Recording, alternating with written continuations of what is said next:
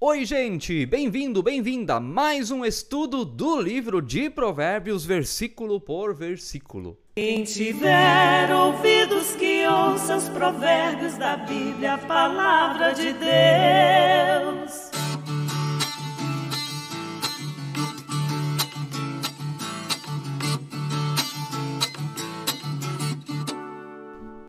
Que alegria estar em sua companhia, você sempre aí do outro lado com a gente. Inscreva-se no canal, caso ainda não seja inscrito, isso ajuda muito o canal da paróquia Ferrabras. Deixe o like todos os dias, seu comentário, ative o sininho e bem-vindo, bem-vinda você que está com a gente ali no Spotify. Sim, nós estamos em sintonia com o seu coração. Vamos lá, gente, versículo de hoje, Provérbios, capítulo 13, verso 4. O preguiçoso deseja e nada tem mas o desejo dos que se esforçam será atendido.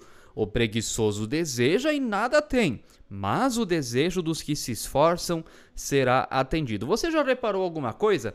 Em todo o capítulo 13 nós temos uma sentença, uma frase e depois vem o mas. Alguma coisa e mas outra coisa. Aqui, por exemplo, né?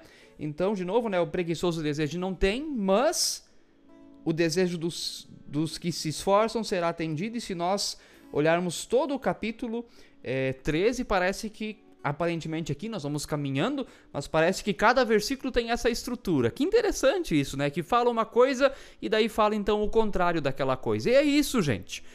O desejo do preguiçoso não se concretiza, porque a preguiça se torna maior que o seu sonho. Essa é a verdade. Essa é a verdade. Ele não, ele, ele você acha que um preguiçoso não tem sonhos na vida?